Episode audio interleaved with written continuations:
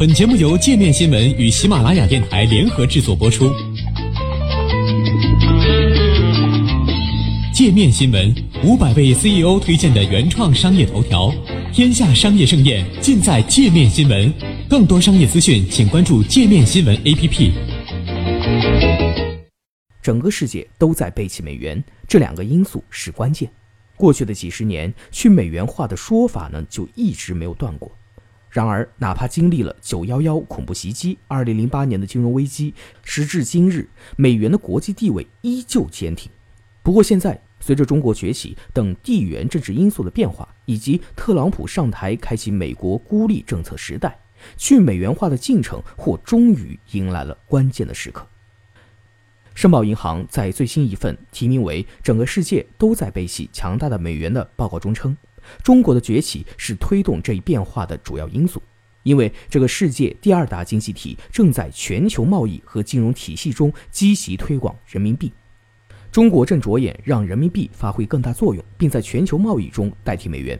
申宝银行外汇战略部门负责人约翰哈代写道：“其最初的关注点是全球原油贸易。今年九月，中国宣布准备发行以人民币计价。”可转换成黄金的原油期货合约，并向外国投资者、交易所和石油公司开放。也就是说，该合约将允许出口商绕过美元，用人民币交易，并可在上海和香港交易所兑换成黄金。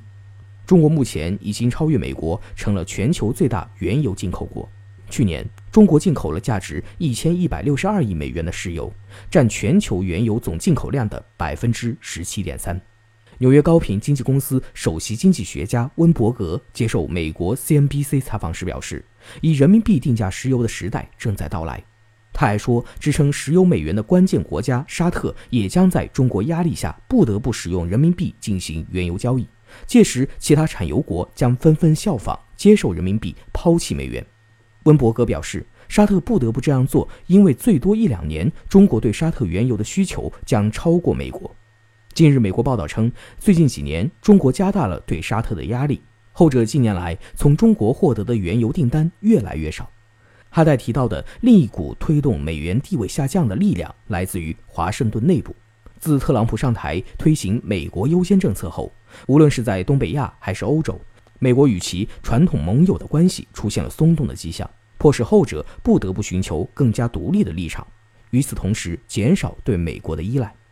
加利福尼亚大学伯克利分校经济学教授、国际货币基金组织前资深政策顾问巴瑞·艾森格林近日撰文表达了类似的观点。他说，美元之所以能获得今天的国际货币储备地位，其中一个原因是盟友的加持。与一个发行储备货币的国家存在军事联盟关系，能够让该合作伙伴所持有的该货币发行国的货币增加大约百分之三十。他写道：“这意味着，如果没有军事联盟关系带来的效应，那么美元的货币储备会明显下降。”然而，艾森格林援引一名匿名国务院官员的话写道：“特朗普似乎不在乎什么联盟，因此也不在乎什么外交。”体现在东北亚局势上，他指出，美国的传统盟友韩国和日本有百分之八十的国际货币储备都是美元。可以想象，若美国与亲密盟友的军事联盟关系破裂，若这些国家和其他国家的金融行为出现大的变化，这对美元汇率和美国的借贷成本将带来多大的负面影响？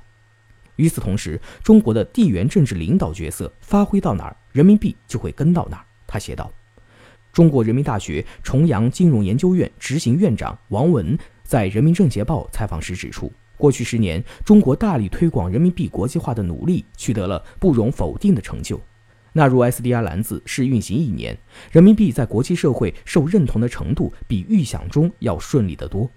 在十九大召开前夕，中国人民银行行长周小川在接受《财经》杂志专访时表示，要整体推进对外开放、汇率制度改革以及减少外汇管制，并强调有合适时间一定要抓住，不然错过了时机，未来成本会更高。对此，美国财经网站 MarketWatch 解读称。周小川的表态意味着中国政府可能会更加积极、主动地寻求将人民币变成全球交易媒介，取代美元自二战以后就享有的这一地位。